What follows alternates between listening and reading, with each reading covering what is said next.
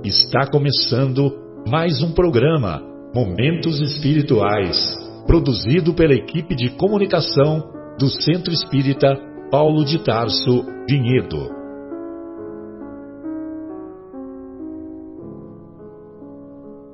Se guardas contigo o estigma do sofrimento, indagando pela solução dos velhos problemas do ser e da dor, se percebes a nuvem que prenuncia a tormenta e o vórtice traiçoeiro das ondas em que navegas, vem conosco, estudemos a rota de nossa multimilenar romagem no tempo, para sentirmos o calor da flama de nosso próprio espírito a palpitar e morredouro na eternidade, e acendendo o lume da esperança, perceberemos juntos em exaltação de alegria que Deus, o Pai de infinita bondade, nos traçou a divina destinação para além das estrelas.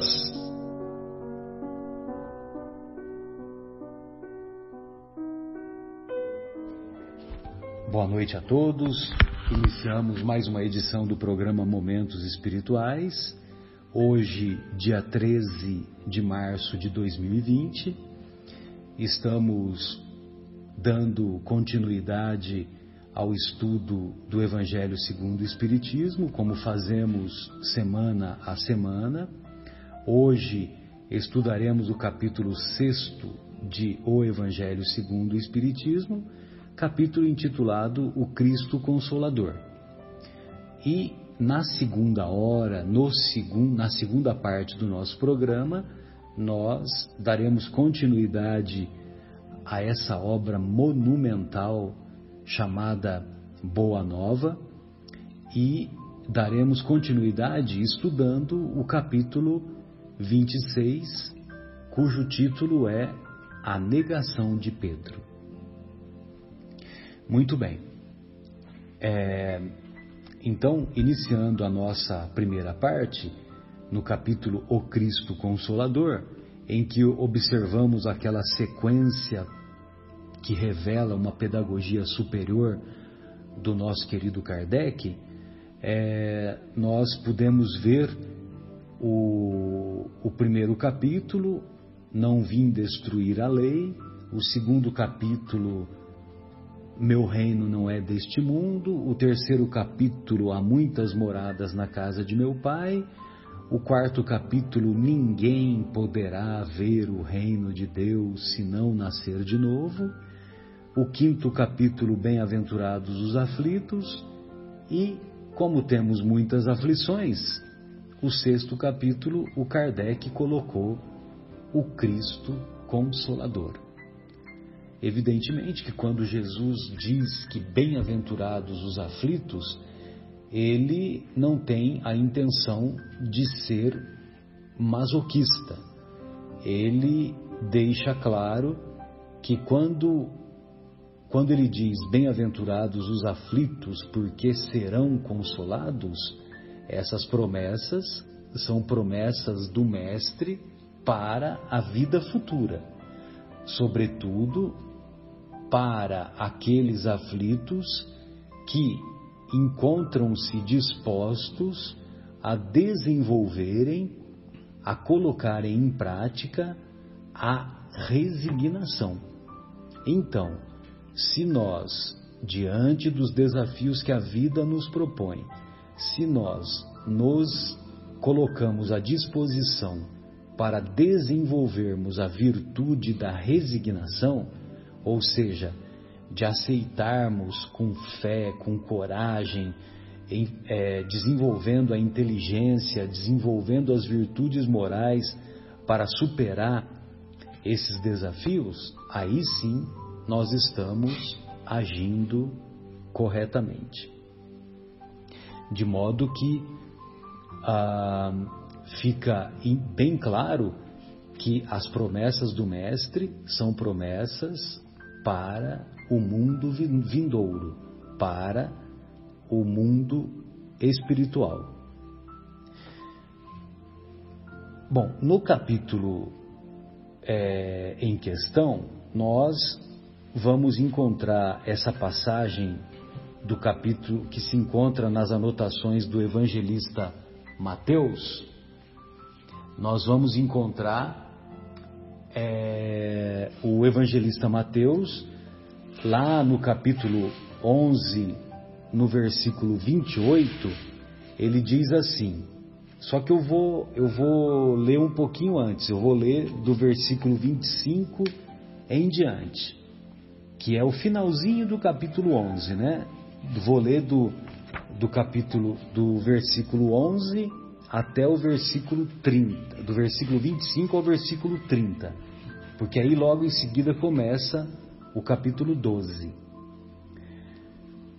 Naquele tempo, Jesus, respondendo, disse: Eu te louvo, Pai, Senhor do céu e da terra, porque ocultaste, escondeste essas coisas dos sábios e inteligentes e as revelaste aos infantes.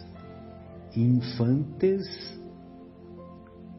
é criancinha, do ponto de vista metafórico, significa um iniciante, uma pessoa simples, uma pessoa não instruída.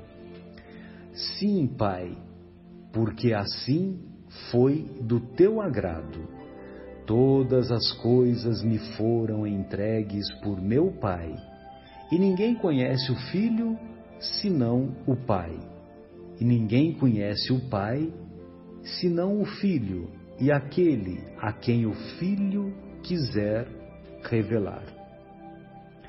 Vinde a, me, vinde a mim todos os cansados e sobrecarregados, e eu vos darei descanso.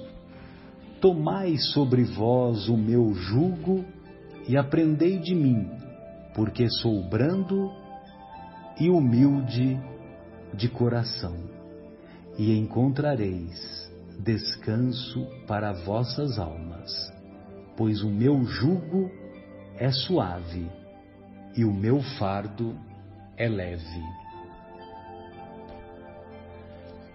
Então, é, nós escolhemos então essa passagem para deixarmos claro que quando Jesus diz: Bem-aventurados os aflitos, porque serão consolados. Ele, logo, o Kardec, melhor dizendo, logo em seguida coloca como, como coloca como consolo a presença do Cristo. E, curiosamente, quanto mais quanto mais a ciência avança em conhecimento, mais nós detectamos a grandiosidade dos ensinos do Mestre.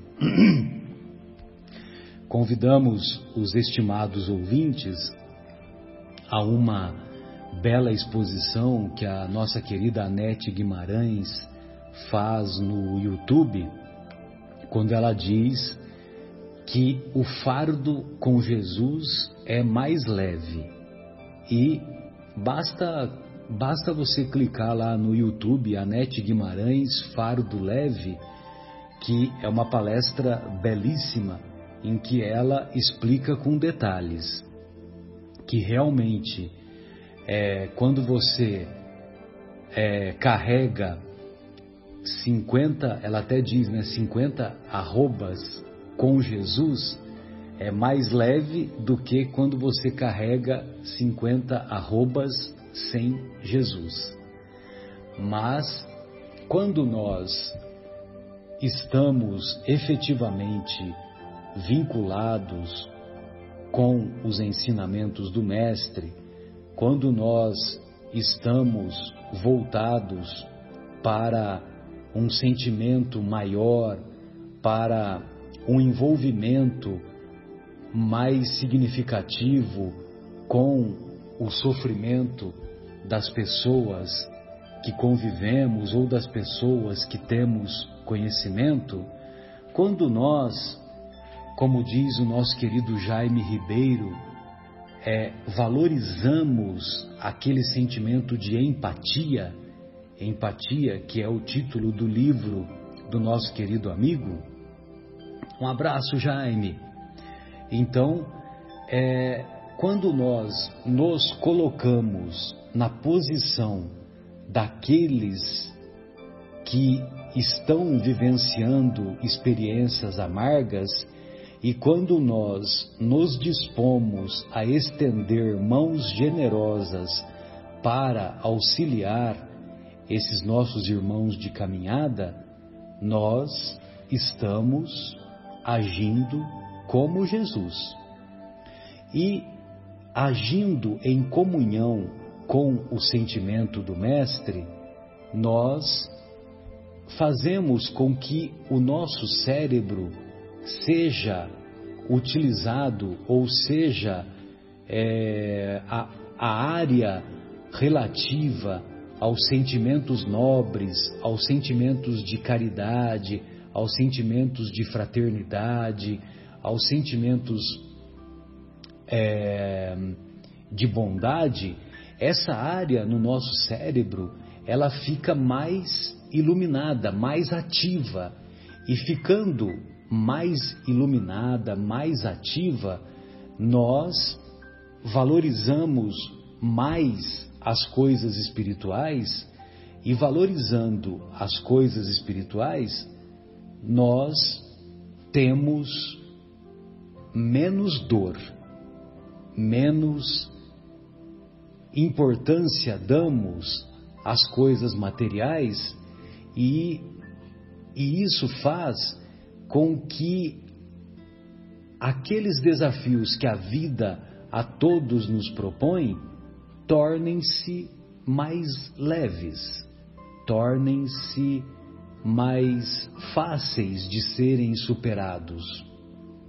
Então, nós, nós reconhecemos que quando verdadeiramente estamos vinculados com o Cristo, com esse sentimento maior, com esse sentimento do amor maior, nós temos essa capacidade de superação amplificada.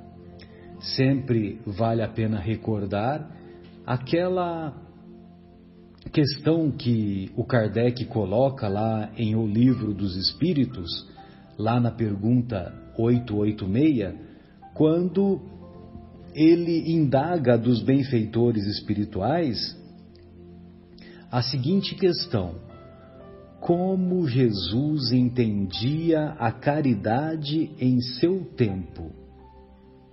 Então os benfeitores respondem: benevolência para com todos, indulgência com as imperfeições alheias e perdão dos pecados. Benevolência vem de benevoluntas, boa vontade para com todos.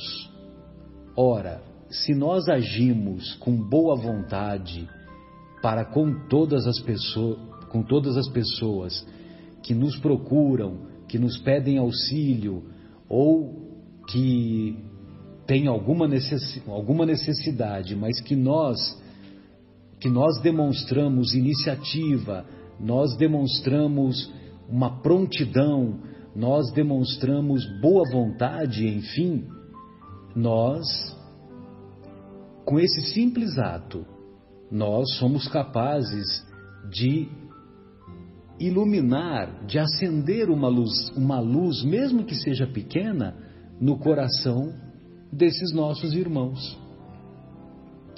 Da mesma forma, o sentimento da indulgência com as imperfeições alheias, ou seja, devemos ser rigorosos na análise das nossas imperfeições.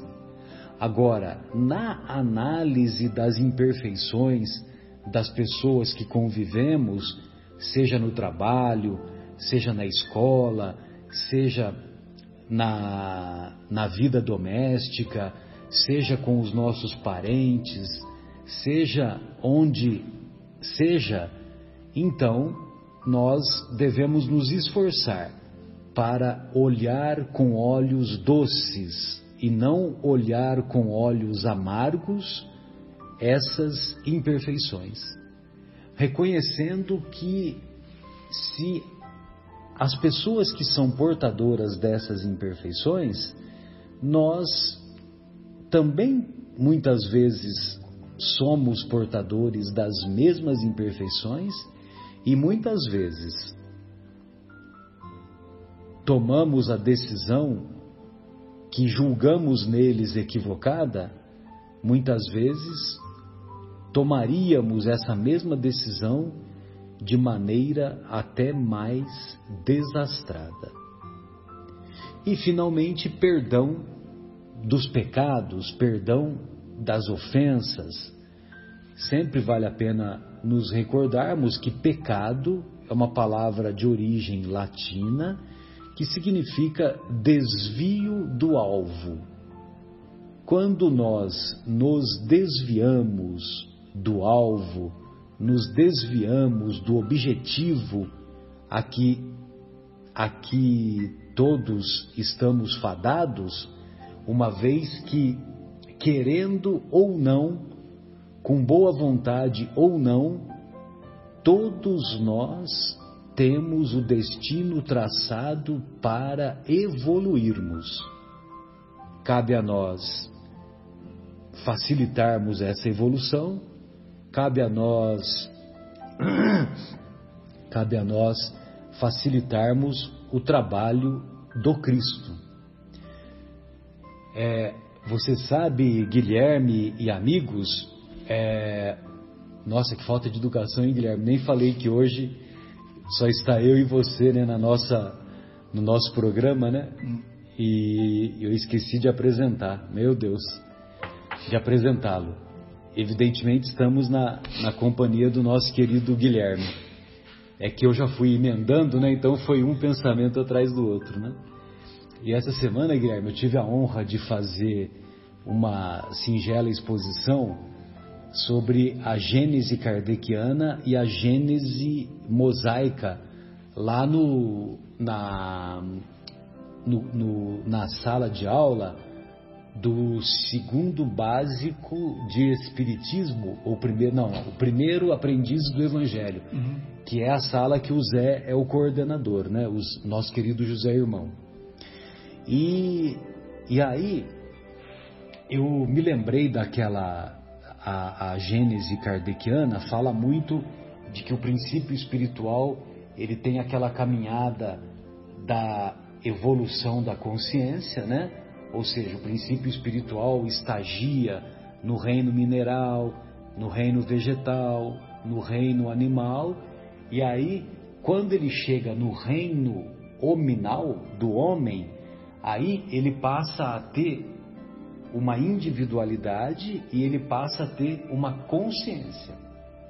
E aí, depois desse momento, ele passa não mais a ter evolução da consciência, mas ele passa a ter consciência da evolução, né? Então, quando ele atinge esse momento de ser pensante, que houve a evolução da consciência e que há uma individualidade, aí ele passa a encarnar em seres humanos com individualidade própria. E aí os benfeitores nos explicam que ele que o que a partir desse momento nós precisamos de 100 a mil encarnações, vou repetir para você, de 100 a mil encarnações para nos despojarmos daquele sentimento primitivo. Ou seja, para deixarmos de viver em função exclusiva da matéria. Ou seja, quando nos encontrávamos lá nas cavernas, nosso objetivo era comer, dormir e procriar. E não ser comido pelos bichos lá. E não fora, ser né? comido pelos bichos lá, né? E ficar naquela defensiva. Mas isso contribuiu para que nós desenvolvêssemos várias, vários atributos da inteligência e também ainda numa fase mais latente, virtudes morais. Aonde que está esse número, 100 a mil? 100 a mil encarnações nós vamos encontrar lá na obra A Gênese. Na obra A Gênese, o Kardec fala isso. Né? Então, né? se esse número é perto do, do, real, então a gente vê que tem gente que consegue se desenvolver 10 vezes mais rápido do que outros. Exatamente. Né? aquele que se desenvolve mais rápido precisa só de 100. É. Né? É lógico que ainda hoje tem muitas pessoas, e eu também não me julgo mais do que ninguém, tem muitas pessoas que ainda priorizam o comer, dormir, beber e procriar. Mas, evidentemente, que hoje nós temos, pelo menos um, com mais frequência, a preocupação de nos tornarmos pessoas melhores, a preocupação de, pelo menos, tentarmos desenvolver as virtudes morais. Mas aí, eu estava falando lá para os nossos amigos que, é, que houve, que tem essa, esse período aí da evolução da consciência e quando chegamos no mundo primitivo e quando temos a individualidade estabelecida, aí passamos a ter a consciência da evolução. Nós, como espíritos, saímos das mãos do Criador simples e ignorantes. Se nós não nos desviamos, lembra que pecado é desvio do alvo, né? Se nós não nos desviamos do alvo de espíritos simples e ignorantes, se nós fazemos as escolhas corretas, nós nos tornamos espíritos bons e mais tarde, dando continuidade, nos, tornamos, nos tornamos espíritos puros, que é de Jesus Cristo para cima, né? espíritos construtores de planetas, espíritos de alta hierarquia. Acontece que muito como, como todos nós ainda somos portadores de muitas imperfeições, nós não fazemos as escolhas corretas e largamos esse caminho reto. Aí nós nos desviamos devido às nossas imperfeições, fazemos escolhas equivocadas. Nos desviamos e nos tornamos espíritos imperfeitos. Para fazermos o caminho de volta e nos tornarmos espíritos bons, nós nos desviamos. Para fazermos o caminho de volta, nós temos que passar por uma porta. E essa porta, ela não sofreu reforma e não sofreu ampliação, não sofreu alargamento.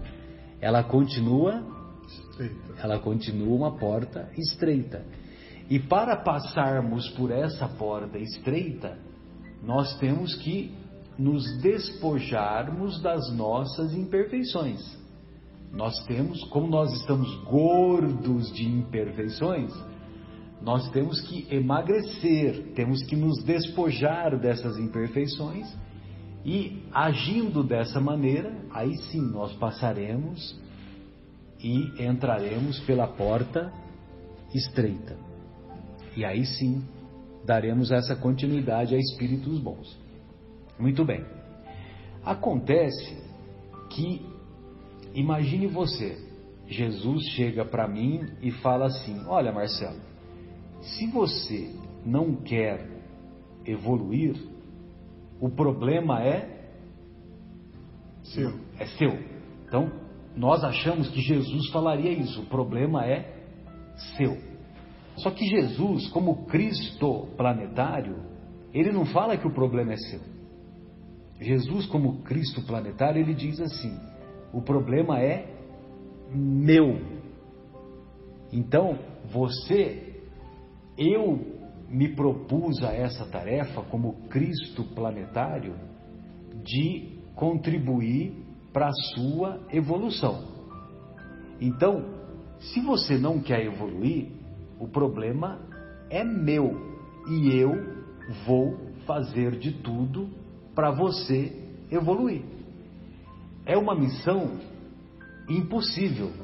É uma missão que nós podemos fazer uma analogia com aqueles filmes lá do Tom Cruise, que é uma missão impossível se a gente for fazer uma avaliação correta, nós somos, nós somos tão teimosos, tão pouco colaborativos, que essa missão de evolução individual nossa é uma missão que nós podemos considerar impossível.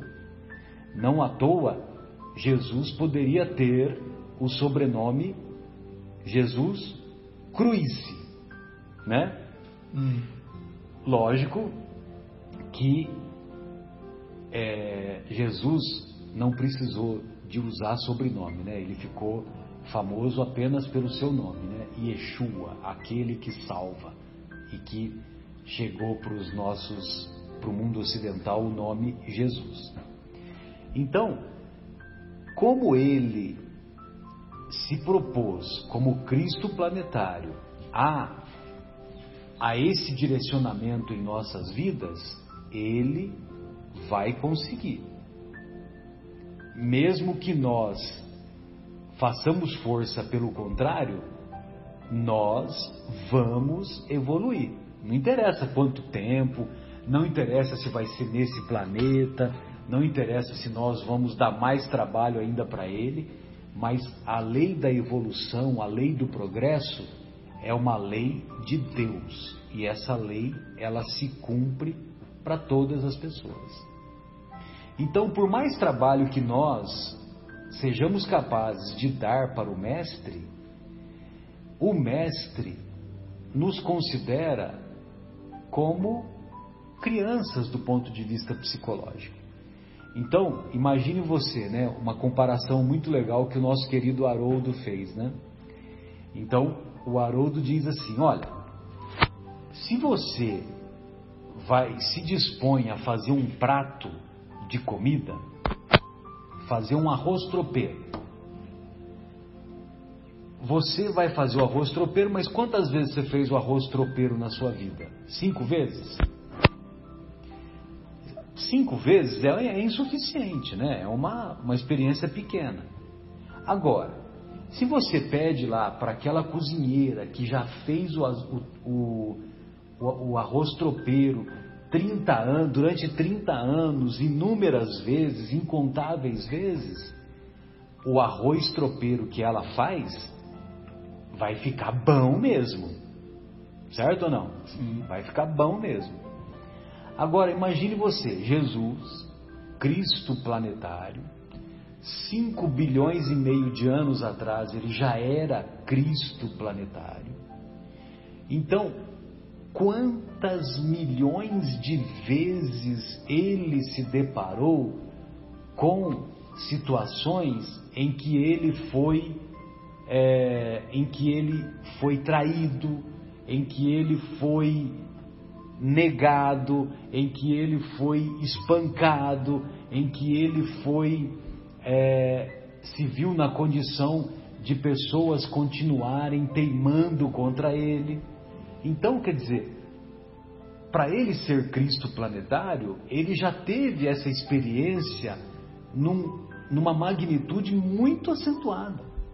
Então, essa força que a gente faz contrária à evolução espiritual que nós nos referimos, é uma força insana e é uma força em vão, porque ele, Jesus, e evidentemente que nós sempre nos referimos também aos assessores dele, né, que são assessores de alta hierarquia, certamente cumprirão a sua promessa e, não à toa, o Mestre, de maneira até poética, revela-se numa grandeza sublime quando diz: Eu sou o bom pastor.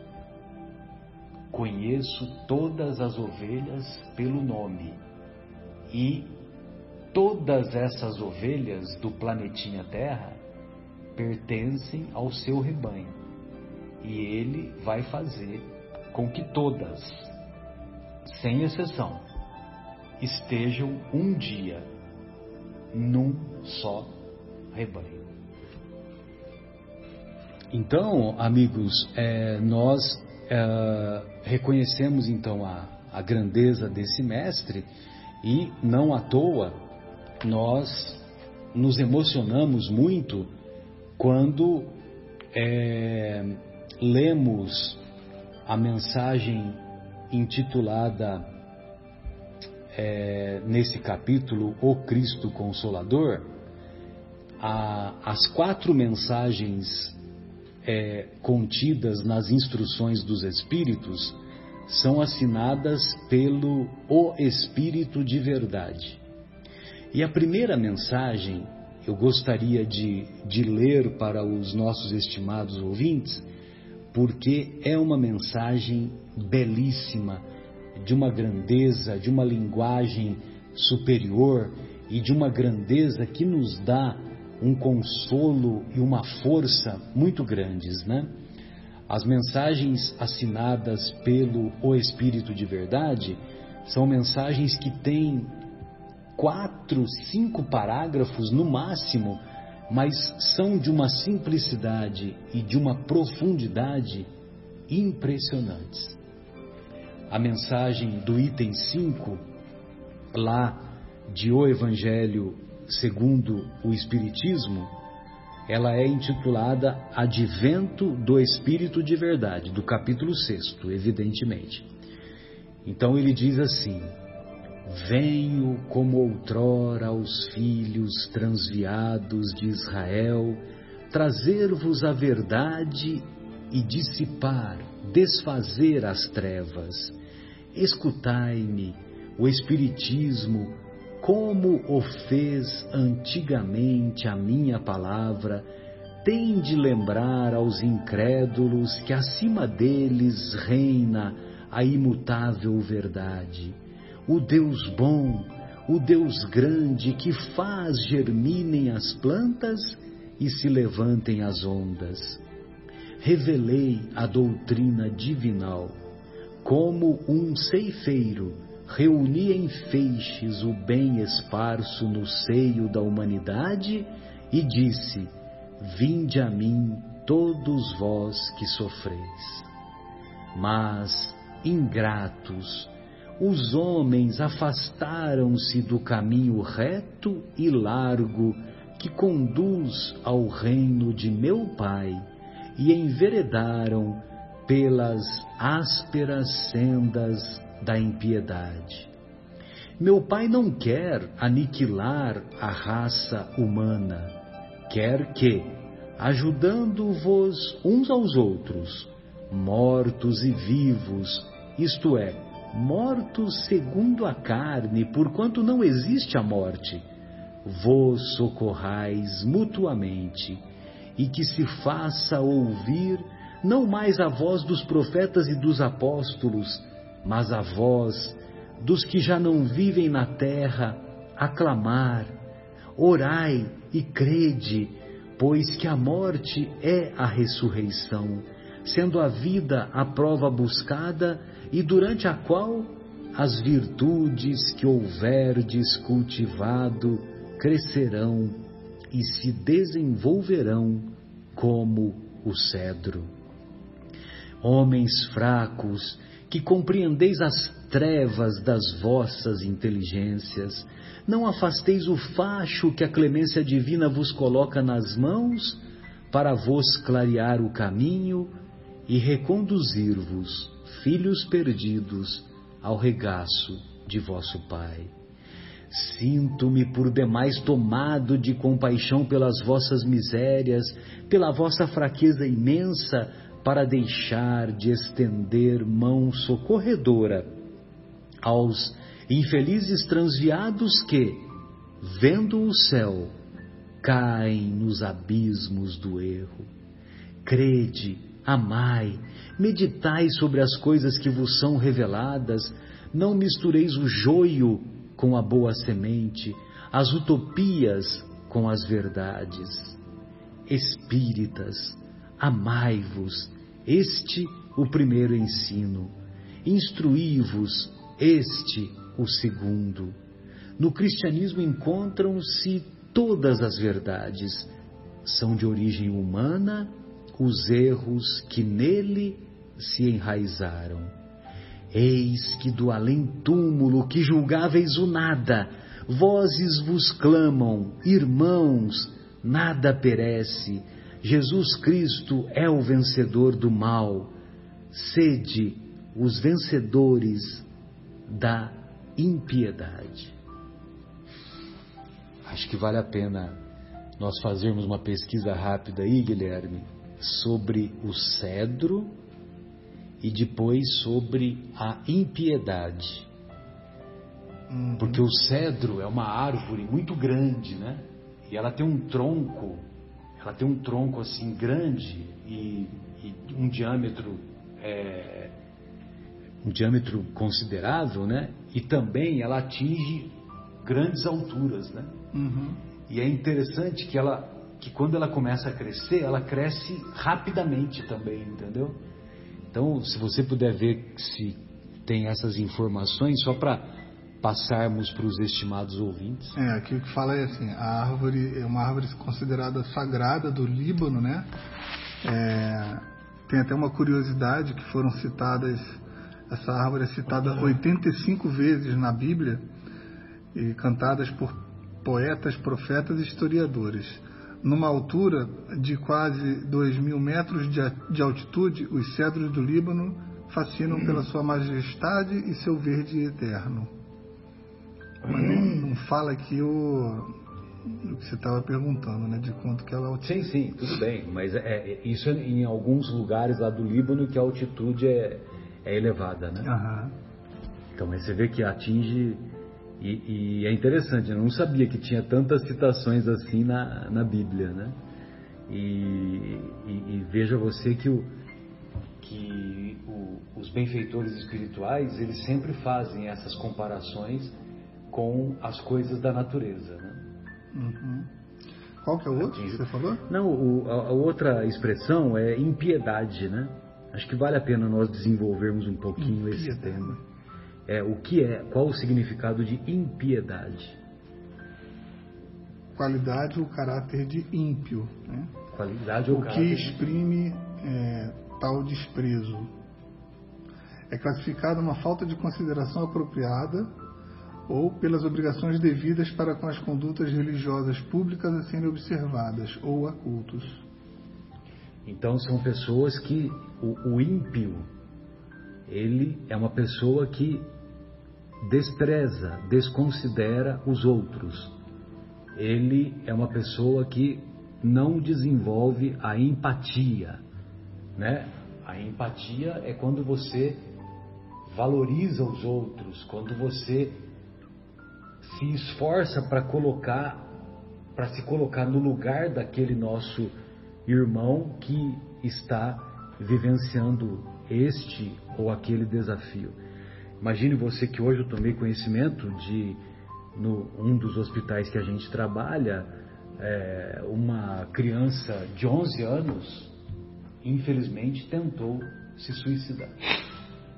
11 anos. E é aqui no município de Louveira, 10 quilômetros de distância. Entendeu?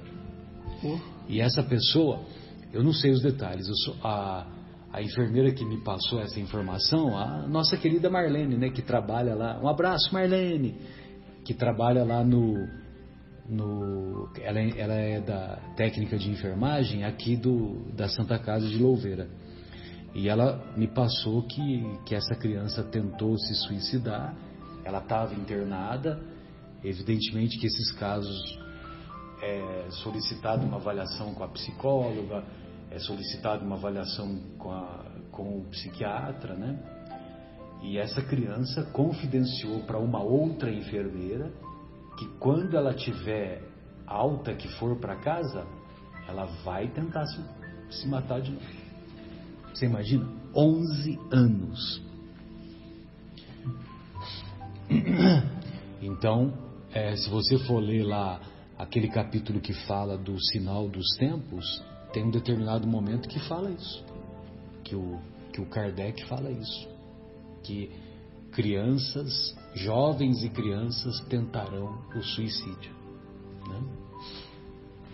Bom, então prosseguindo aqui para o final dessa parte, dessa primeira parte do nosso estudo, é, sempre vale a pena nós é, ouvirmos a opinião do André Luiz naquela obra Vivendo o Evangelho e, e a mensagem que nós separamos é uma mensagem intitulada Tira Dúvidas, que é referente a esse item 5 do capítulo O Cristo Consolador. O Espiritismo conduz ao misticismo. Certo ou errado? Errado. A doutrina espírita estrutura-se na fé raciocinada, compreendendo para crer. Então, a nossa a fé do, dos seguidores do espiritismo é uma fé baseada no raciocínio. Por isso, não à toa que o Kardec nos ensina que fé inabalável é aquela que encara face a face todos os tempos da humanidade. Você ia fazer algum comentário, Guilherme? Fica à vontade. Não, eu acho que é, essa questão da, da fé raciocinada, a gente no início do programa, você falou alguma coisa relacionada justamente à, resignação. E me lembra sempre do, do sapo na panela. Né? Você coloca o sapo numa panela com água e você bota fogo embaixo daquela panela e aquela água vai esquentando pouco a pouco e o sapo morre queimado. Sabia disso? Ele não tem o ímpeto de pular fora da panela. Tá? Um Olha, sapo vivo, ele morre queimado. Morre queimado? É. Poxa, não sabia disso. É. E, e Mas por quê? Porque a água vai esquentando e ele, ele, se, ele... Por algum motivo ele não vai percebendo, chega um momento que, não sei, talvez é, paralise alguma, alguma é, capacidade muscular dele. O fato é que é, se você botar o sapo numa, numa água a temperatura ambiente na panela e ligar o fogo, ele vai morrer queimado. É, e, e, assim, a questão da resignação é uma coisa que volta e meia me chama a atenção que muitas pessoas de várias religiões usam a resignação como uma aceitação é, não raciocinada de certas situações, porque a resignação não necessariamente implica em você não tentar mudar aquilo que, a, que você está passando, né? Ao contrário, a gente tem que tentar sempre. Claro, de novo, né? Falamos da, na, no programa passado que hoje ninguém até hoje conseguiu morder o cotovelo. Então, Sim. se a gente percebe que é uma situação imutável, então aí vem a resignação de aceitar aquilo. Mas resignação não significa é, aceitar os problemas que está convivendo. É, não fazer nada para solucionar. Sem fazer absolutamente nada. Ao contrário, Sim. temos que tentar. Senão vem o quê? Vem a depressão, vem a vontade do suicídio, que você Sim. acabou de falar. Né? Imagina o que, que passa na cabeça do menino de 11 anos para se suicidar. É muita falta de perspectiva, né? Sim. Tem que estar tá muito ruim aqui para ele, talvez sem nem conhecimento do que, que vai enfrentar do lado de lá, se é uma morte ou se é uma vida espiritual em algum lugar, ele quer sair daqui. Ele não quer mais ficar aqui.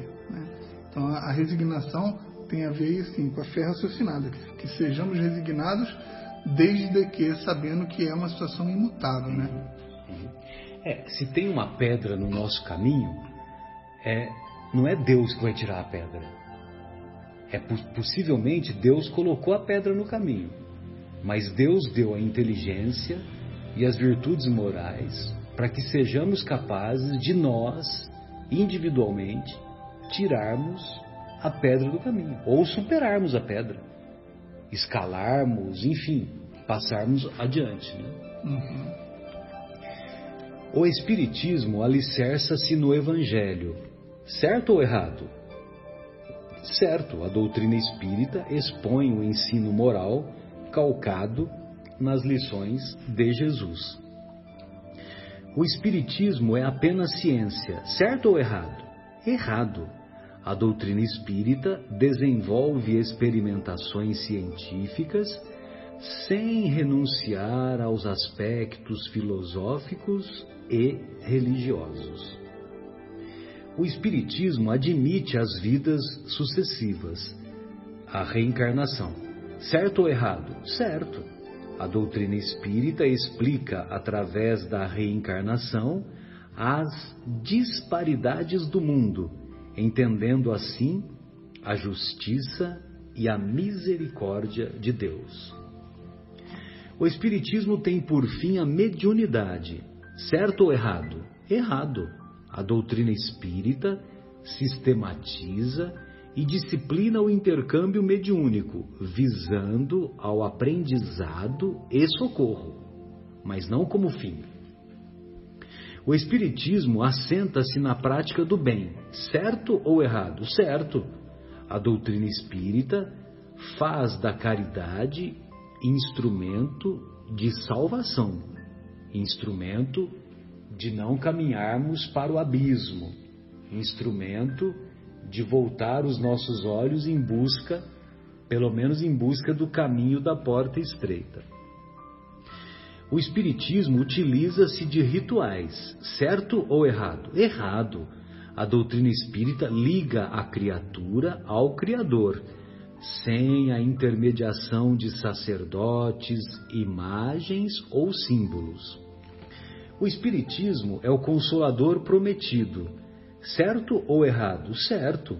A doutrina espírita traz de volta o Evangelho em sua pureza original. Este simples tira-dúvida é pequena amostra de que o Espiritismo cumpre a promessa de Jesus, lecionando e restabelecendo a verdade divina, a fim de que, nos dias de hoje, o conhecimento não seja frio por falta de amor, e o amor não seja cego por falta de conhecimento.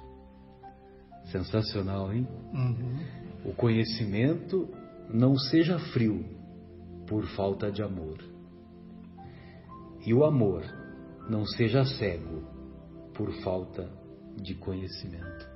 São as duas asas, né, que eles sempre batem nessa tecla, né? Uhum. De nós buscarmos a harmonia, buscarmos o equilíbrio, de desenvolver a, tanto a parte intelectual quanto a parte dos sentimentos, né? É. E você sabe que eu, eu sempre ouço você falar aquela frase conhecida que a fé é um salto no escuro nos braços de Deus. É, do Khalil Gibran, a frase. Isso, e, por, e, e, e, vendo né, que assim, a gente está falando da fé raciocinada, né, eu fico imaginando que a fé é um salto no escuro, talvez com uma lanterninha, né? Que a gente de fato tem que pular, mas a gente vai tentando, à luz da verdade, das coisas que a gente vai aprendendo, chegar no, colo, no, no, no colo de Deus, né? Mas não totalmente cego, né? Exato. Então, é, que, é que é uma, é uma imagem poética. Sim. Agora, quando você coloca os ensinamentos da doutrina espírita, a doutrina espírita, ela ela coloca um, um foco enorme, né, um holofote enorme nesse salto, uhum. entendeu? É. E, e, lógico que, que o, o, poeta Khalil Gibran, quando ele diz essa frase, é, é, que você, quando salta, você tem certeza que você vai estar nos braços de Deus. Uhum. Né? Uhum. Porque se você não tem essa fé, você nem salta e muito menos abraça Deus. Hum, isso mesmo.